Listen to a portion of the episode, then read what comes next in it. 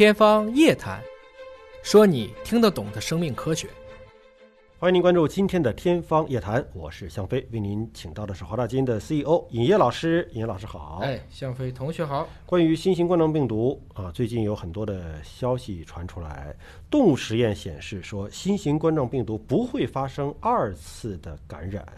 首先，什么叫二次感染？治好了，出去后又感染了。哦啊，二次感染啊。呃，因为之前呢，新闻发布会也是多次说到啊，尽管说治好了之后有个别的复阳的情况，哎，但是就目前所观测到的现象，还没有发现一例复阳的人说二次传播给别人的。对，那么这个尽管没有发现，老百姓心里还是不放心哈，嗯你还得通过科学验证。那么现在就是动物实验来了，那么是中国医学科学院。医学实验动物研究所秦川课题组，呃，也是在这个 BioRxiv 上发表了一篇预印的论文，嗯就是关于恒河猴啊，在在猴子身上做的实验，对，感染之后啊不会再次发生感染、嗯啊，那这说明感染之后就有抗体喽，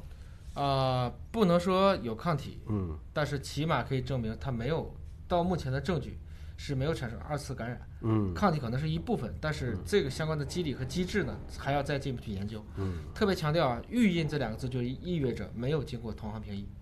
也就是说预印出来之后，再搜集同行的评议是吗？相当于我们以前发文章都得先同行评议，对吧？对，那么现在有一个好的方法，就是在于我给同行评议的文章和我这篇预印的文章，我同时给出去，我也不改了，哦，相当于就是说我同时公布了我这篇文章。同行评议之前或者同时，我这篇文章别人也看得见，我也看得见了，这就可以大大的加速，因为这段时间它时效性很强啊，对，所以就给大家一个可以更早的把自己的学术论文给大家去分享的机会。嗯，但这里面也是良莠不齐的，比如说我们前段时间聊的嗯那个印度人。说 SARS 病毒里面混了很多艾滋病的区段，嗯也是发在了这样的预言文章。嗯，这几个人现在基本上已经被科学界给封杀了。嗯，那么这样研究当中呢，其实就是使用新型冠状病毒感染过的非人的灵长类动物，实际上就是在猴子身上、啊，哎，对，嗯进行相同的病毒攻击，来确定再次感染的可能性。嗯，啊，就它本身是感染过的，感染过了之后呢，然后我再用病毒去攻击它，对后来发现它不会再感染了。对，这个其实也就是起码在猴子身上证明，或者说在这组实验当中的这个呃四只成年猴子身上证明了得过就不会再得了。没错啊。嗯换言之呢，你也可以理解成，如果说猴子也有一本书，这就是拿猴子直接当七三幺嗯这个实验室来做了，我直接对它进行病毒接种，然后观察它会不会被感染。嗯，所以我有时候也在说嘛，你我们说的伦理啊，都是对人的伦理。对，其实我们现在为了证明人没事儿，其实你选择是让猴子去替人类承担这个痛苦。我们有的时候经常这么去考虑一下这个呃生物界的问题。猴子可能还没有那么多的痛苦，小白鼠痛苦更多。更多 没在猴子身上做之前，老鼠都先做了。嗯那么观察一下这几只猴子的一个现象，初次感染之后呢，三只猴子的体重都减轻了两百到四百克，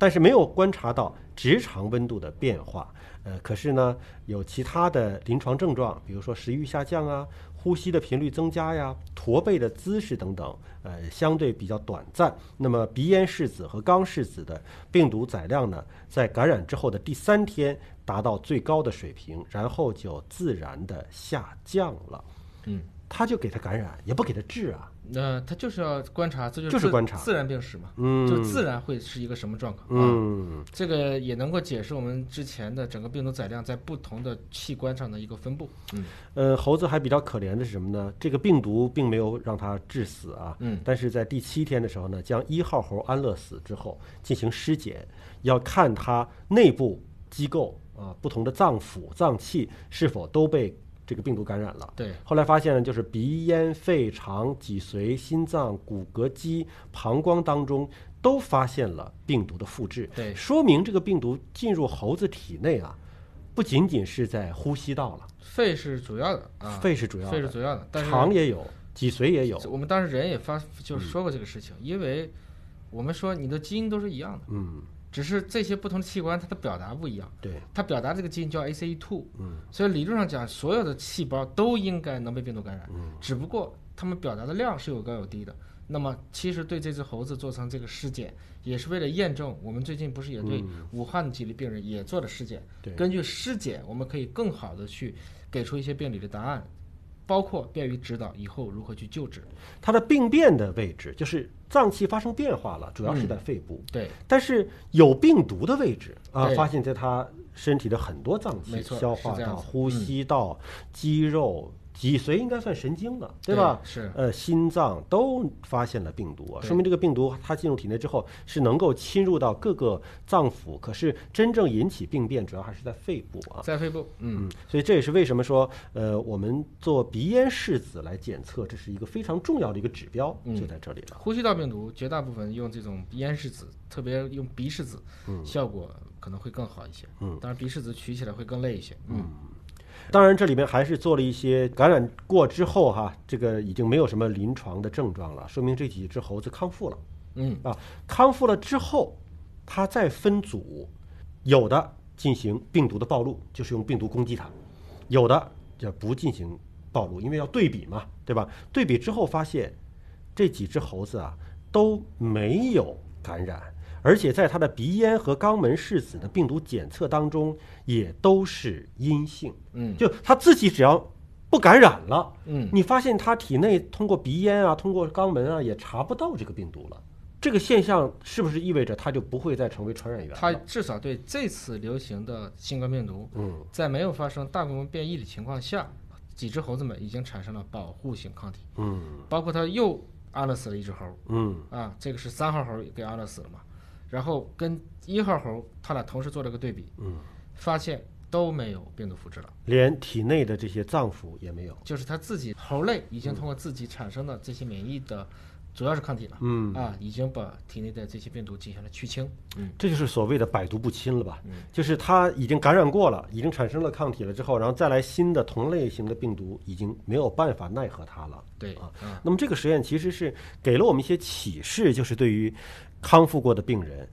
相对那个安全系数就高很多很多了。对对，因为它跟人类呢，这还是比较接近的。嗯嗯那么他自己也进行一些讨论。第一个是他认为一个高水平的中和抗体，实际上对这种 SARS，这是当年说 SARS 的时候感染是有保护作用的。嗯而低水平的中和抗体容易增强 SARS 的感染，并触发抗体依赖性感染的增强作用，就所谓的 ADE 作用。但是呢，这个新冠不一样，嗯他发现二次包的新冠病毒的康复猴子当中没有发生 ADE。嗯也就是说，他讲的是 SARS 的时候，你如果中和抗体水平比较低，嗯病毒侵入了以后，非但没保护，反而还相当于还会放大这个作用。哦，但是这次新冠就没有，嗯，所以呢，这个是一个比较有意义的发现。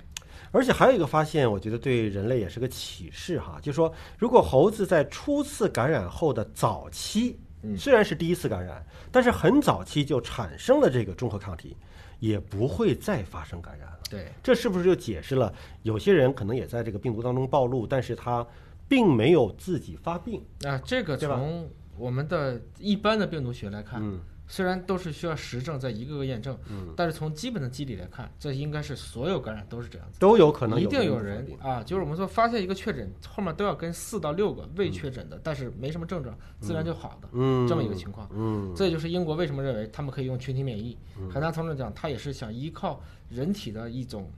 筛选机制，然后建立起这样的一个人群当中的抗体屏障。嗯嗯而对于出院患者检测复阳的现象，他们分析说，这可能是因为出院之前的 PCR 检测假阴性的结果，就是说不应该被放出院的。换言之呢，到后期的时候，有的时候可能不能再查咽拭子了，直接要查肛拭子，嗯因为它到了这个中晚期以后啊，或者说到病程后期，它很多病毒高复制区已经不在呼吸道，嗯也就是说是没治好，嗯而不是说他们治好了出去又感染了。这个复阳的问题是在于检测没检测出它的阳性，它持续阳性，只是你检测的位置可能不对，对所以造成了这个结果。所以最终就是说，呼吸道、消化道都测了，都是阴性，可能才是更安全的一个标准。标准，而且现在呢，七版指南其实也把出院的标准变得更严了。嗯，而且出院了以后呢，还推荐再继续隔离一段时间，再来观测一下。就整体来讲呢，应该说，我们以前的很多认知是因为不检测，嗯就像美国前段时间说我没新冠，为什么？因为我不检测。嗯今天也是我们的检测的手段大幅度增加了，才使得我们对一个疾病的了解史无前例的透彻。嗯，好，感谢老师的分享和解读，下期节目时间我们再会。